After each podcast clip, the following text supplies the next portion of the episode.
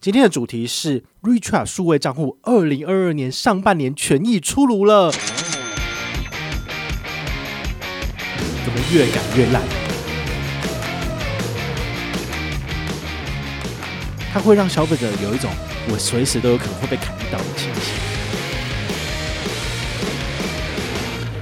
嗨，我是宝可梦，欢迎回到宝可梦卡好。你觉得 Richard 真的是我们的好朋友吗？这件事情呢，我现在必须要打一个大大的问号哈，因为其实你看我们呃使用了 Richard 这四年以来，哈，它的权益当然一开始非常的好，好一百万以内一趴非常的棒，可是其实你看哦，四年多下来，好，它就是这样逐步的去限缩、限缩、限缩，其实到后来我都觉得数位账户一点都不数位了，好，那台新它的 slogan 是什么？智慧好伙伴，我都觉得一点都不智慧了，它真的是我们的好伙伴吗？哈，这就是一个。我必须要打上问号的部分。那今天呢，我们先跟大家聊一下，就是它二零二二年的权益到底怎么修正哦。好，那它分为两个部分，第一个是新户的优惠，第二个是旧户的优惠。好，为什么会这样区分呢？因为其实银行他们会很希望能够招揽新的客源哦，来使用他们的产品。那它的产品使用基数变大的话呢，它可能就可以从中去创造一些利润，所以他会希望。用最少的资源去做到最大的揽客的行为，好，所以他们可能会把资源都放在新户的部分。那我们当初早期进来的人，不就是被当白痴吗？有的时候我们就会有一个这样子的想法哦，我们是站在消费者的立场，然后来去讨论这件事情。我当然会希望说，呃，这个产品能够尽量不要对老客户太差，或者是不要有差别待遇。哦，但是很多时候很难，这没办法。那台新的新户哈，这一次的 Richard 新户，它给的是什么优惠呢？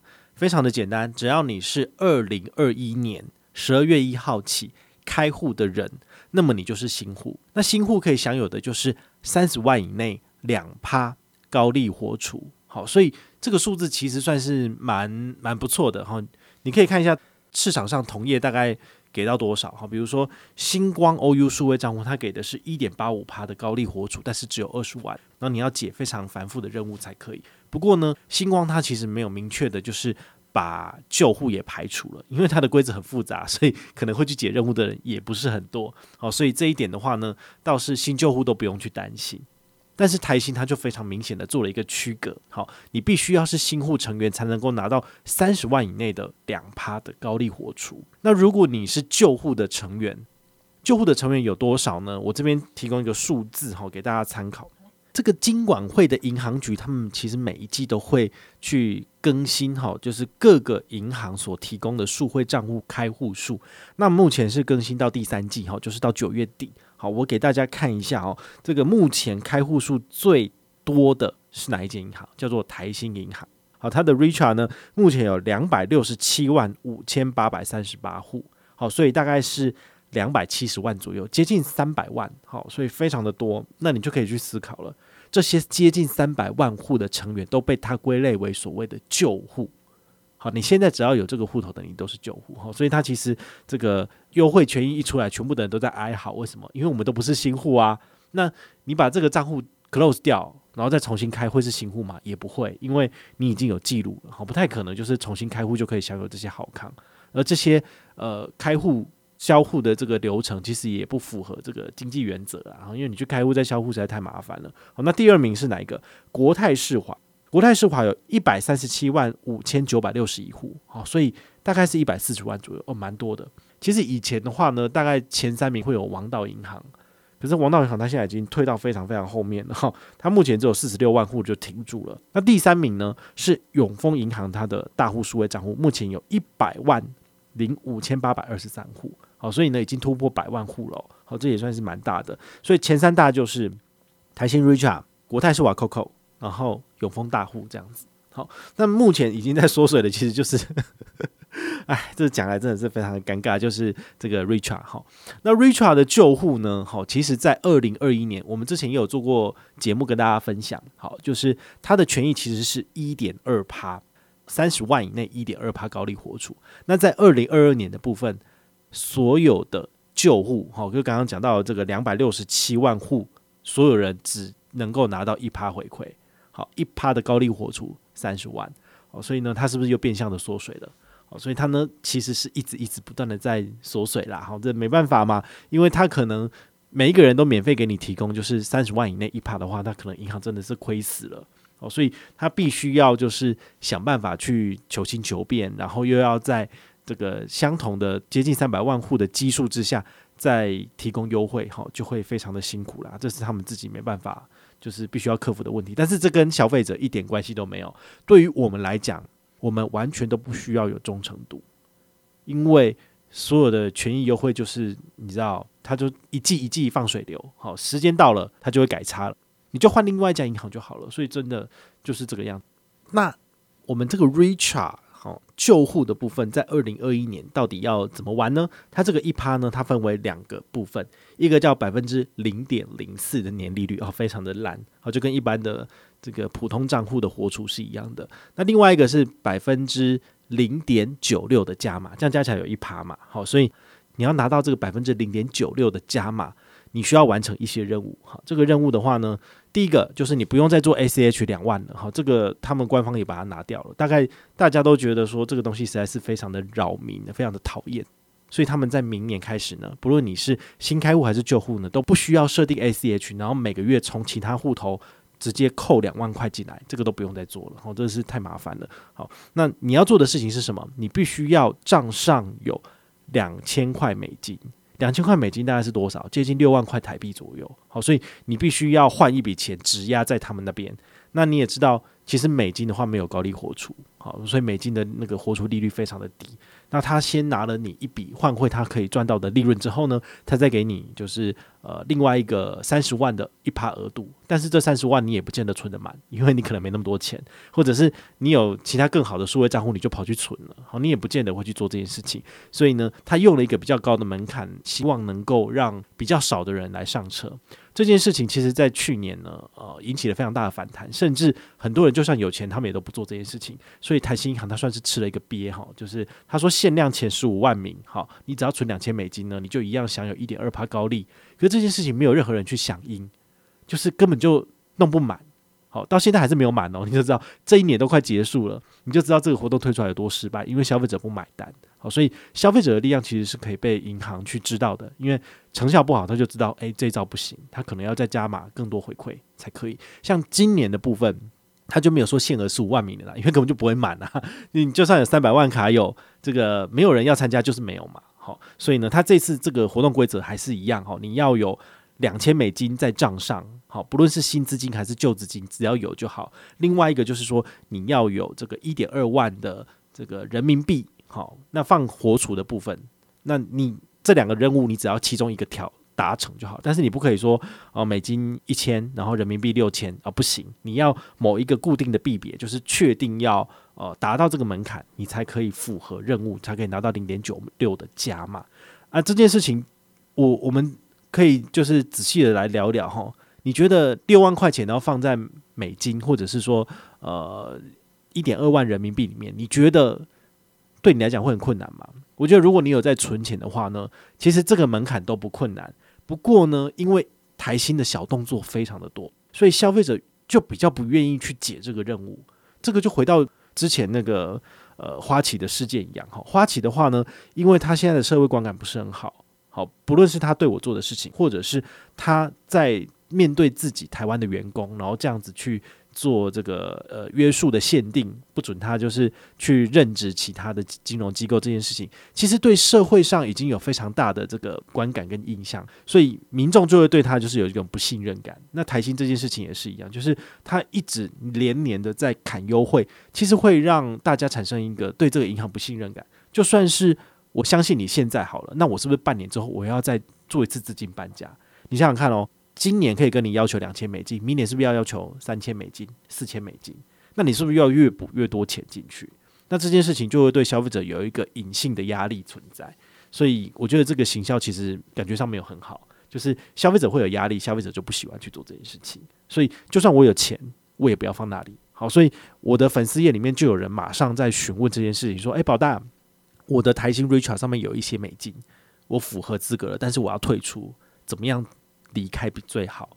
那我就提供他一个方案哦，你们也可以参考。就是其实台新它的银行有一个蛮不错的，虽然说我们今天都在骂它，但是呢，它其实还是有一些功能做得不错。比如说，我的外币账号里面有美金，我可以直接转给台新银行任何一个人的户头，他的美金账户转进去都不用手续费，所以这点算是非常好的。所以你也可以把你的美金好活存，可以转给你身边的亲友。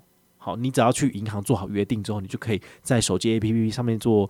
这个转账的操作非常的就是简单，好，它的门槛非常的低。那这也是国内银行算首创的，因为没有其他银行可以提供这种所谓的外币转账的这个功能。外币转账如果是就算是永丰好了，永丰我的外币要转到你的外币，都会被收汇出汇款手续费跟汇入汇款手续费。好，所以它其实是不友善的。但是台新这点做的蛮好的，所以我就建议他说，如果你身边有一些亲友，好，你的妈妈或你的兄弟姐妹有台新外币户头，你可以先把你的外币转给他，然后你就可以销户了。那也有人问说，哎呀，那我的阿狗狗啊，这个信用卡的回馈怎么办？因为如果我要做销户的话呢，那我这阿狗狗的刷卡金会怎么回馈呢？好，这一点的话，我就觉得肯定要自己亲自去问 Richard。当然我知道答案，就是说。如果你没有数位账户的话，你是拿不到数位账户的一趴加码或什么什么加码之类的。但是现在其实它的回馈刷卡回馈也变很烂了，所以有那一趴刷刷卡加码有差吗？这样没有差。好，所以这个你只要回去看条文。然后他说，如果你没有数位账户的话呢，他可能就是以折抵账上的刷卡金为主。好，用这种方式你还是可以去使用他的卡片，但是他没有优惠，我就不会去用啊。我也不是那么死心塌地，就是说他的回馈只剩百分之零点二，然后我还要用。它的优惠只剩，比如活存利率百分之零点零四，然后我也是傻傻的去用，我又不是笨蛋，台新都把每个人都当笨蛋嘛，好，所以呢，回到我们刚刚讲的这个旧户的利率，如果你觉得一趴的利率你想要拿，然后你一个月可以存三十万，那很简单，你的账上只要有美金两千美金或者是一点二万的人民币就可以了。那如果你不想买外币的话，你还有一个做法就是买基金，好，基金的话就是单笔交易一百美金或三千台币，然后就符合资格了。但是我们都知道嘛，其实你在银行端买基金，你会被收取的是他自己本身的基金经理费、内扣费跟保管费，非常多的名目跟费用，你就必须要仔细的去算。你这三千块放上去，你虽然说可以解锁这个任务，但是你最后本金拿回来是不是只剩一千五？你这个基金买下去可能都是买好几年的，你这个定期定额扣款是很恐怖的。对，所以这个部分呢，就是你要银行的利，银行要你的本。这样你懂吗？好，他一赚就赚大拖的。然后你的话，你可能觉得说，哎呀，反正基金手续费不过才两趴三趴，就给他啦。但是你知道吗？这个复利的效应之下的话，你可能你最后本金只剩下原本的一半也不一定。好，所以这是很恐怖的。好，你们就要自己去想清楚，说，哎，这些做法到底适不适合你？好，所以呢，我的这个下面资讯栏也有我的分析文章，你也可以就是一边听我们的节目，一边去看文章。我里面有提高一个观点，蛮有趣的哈，就是如果你是台新旧户，好，你之前可能你二零二一年是新户，但是你新户的蜜月期过了，你现在变旧户了，你要怎么办？因为之前的新户也是不用买这个外币嘛，好，那你现在要买外币进场嘛？买外币扣个两千美金在账上，然后去符合他的这个旧户资格，划算吗？我觉得你就必须要去仔细的计算了，因为现在美金虽然说很便宜，但是呢，你还是必须要等到它就是啊，比如说来到二十八、二十九，你再卖掉，你才会赚嘛。好，那在这段时间呢，你必须要承受的就是你可能会有的汇损。好，而且你如果要拿到它这个优惠，你这个钱基本上是不能动用的。那这笔钱你是不是可以拿去做其他的投资，或者是放在高利活储的其他数位账户，可以相对赚到更多的利息？好，这个都是相对的成本，你可以去计算。比如说两千美金大概是六万块台币好了，那你原本账上也有三十万台币，所以是三十六万，你就可以去去计算哦。这个三十六万的台币，你放在大户数位账户半年可以产生的利息，跟你放在 Richard 的户头里面，那你的六万块是锁住没有利息的，但是你的三十万呢有一趴的利息，你去算哪一个数字比较划算？这算一算也知道是大户回馈比较多嘛。好，他毕竟那六万块的台币，他还是有给你做计算嘛。哦，所以这种所谓的机会成本，你自己也要去稍微计算一下。我个人是觉得，如果你的账上以前没有放两千美金，你现在去换，我都觉得不太划算了。因为你这六万块台币，你如果拨个五万去放在 Line Bank 的口袋账户，对不对？二点二趴，哇，一天就是三块钱的利息。我觉得这样子的话，都还是比这个台新 Richart 旧户的优惠还要好。哦，除非他推出更令人觉得怦然心动的这个优惠利率，不然的话，我是觉得他要你压钱在那边都是不太划算的啦。好，这是我自己个人的浅见。所以其实我在去年吧，好，他开始改二之后呢，我的钱其实都移移出来了。好，我就钱都没有放在台新 Richart，我要只要要干嘛转账的时候，或者是我身上有一些现金，我要放到银行户头，所以我就转进去台新。好，就是在那个 ATM 里面做这个本行存款，把钱存进去。对，这对我来讲，这就是一个很方便的工具。但是我就把它当工具而已。好，我也不在里面买基金，我也不在里面买保险，所以台新赚不到我任何的一毛钱。但是呢，我每个月都可以把它的五次跨提、五次跨转用好用满。好，这就是他每天天年年日月一直在亏钱的部分了。好，所以提供给你参考，就是我是怎么去使用这个数位账户。那有没有什么比较好的替代方案呢？哦，其实有两个提供给你参考。刚刚讲过了，永丰大户一点一趴五十万。有人会问说，那现在都已经年底了，那明年利率怎么样呢？好，其实我大概知道一下，就是呃，他们明年会怎么去做变更。好，如果你本身都有存五十万的话，你不用担心。好，这个基本上不会有太大的改变，所以你还可以安心的再用，用到二零二二年。好，所以这一点的话，你如果有需要，你就赶快开户来用吧。好，明年的权益，其实我其实也有点担心，就是大户他已经一百多万了，那明年可能一百五、两百，他是不是最后一步上台新的后尘？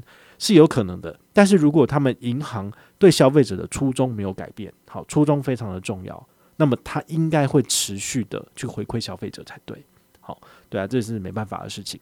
那 Coco 呢？Coco 本来就没有做高利活储的这个战争嘛，好，所以它的利率本来就零点零三了，这有什么好比较？对啊，你的钱放在那边也不过是资金停泊跟转出去而已嘛。我的钱也没有放 Coco 啊，他一个月五十次的跨转，我就是有需要的时候就是把钱丢进去然后转出来。一瞬间而已，他也赚不到我的利息啊！所以像这一种没有提供任何高利活储的数位账户，我也不会去推广。好，除非你有转账的需求。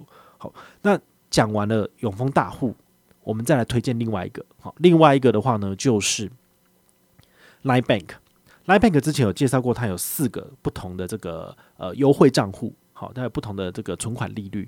我个人最推荐的是口袋账户。好，开户完之后马上存五万块进去，天天拿三块利息。一个月就拿九十三块利息，这个是最爽的。好，因为非常的简单，非常的无脑，不需要解任何任务，有账户，然后有钱就有了。好，那另外一个就是定存的部分，因为我相信现在大家蛮保守的，可能面对这些投资市场的起起伏伏，大家不敢玩股票，那你可能有不少钱放在活储的部分，我会建议你把它转成定存。像 Line Bank 提供的这个定存是最高一点二趴哦，好，这个比台银的三年期定存零点八一五还要高上百分之零点五，好，所以这个就很适合你本身有一些闲置资金的人，但是你短期内也不会用到它的，麻烦你转到 Line Bank 里面，然后一百万可以存一笔，就是一点二趴存两年，好，两年之后他就会解约，然后本金利息还给你，那你一个人最多可以存三百万，如果你真的有非常多的钱的话，请你就是。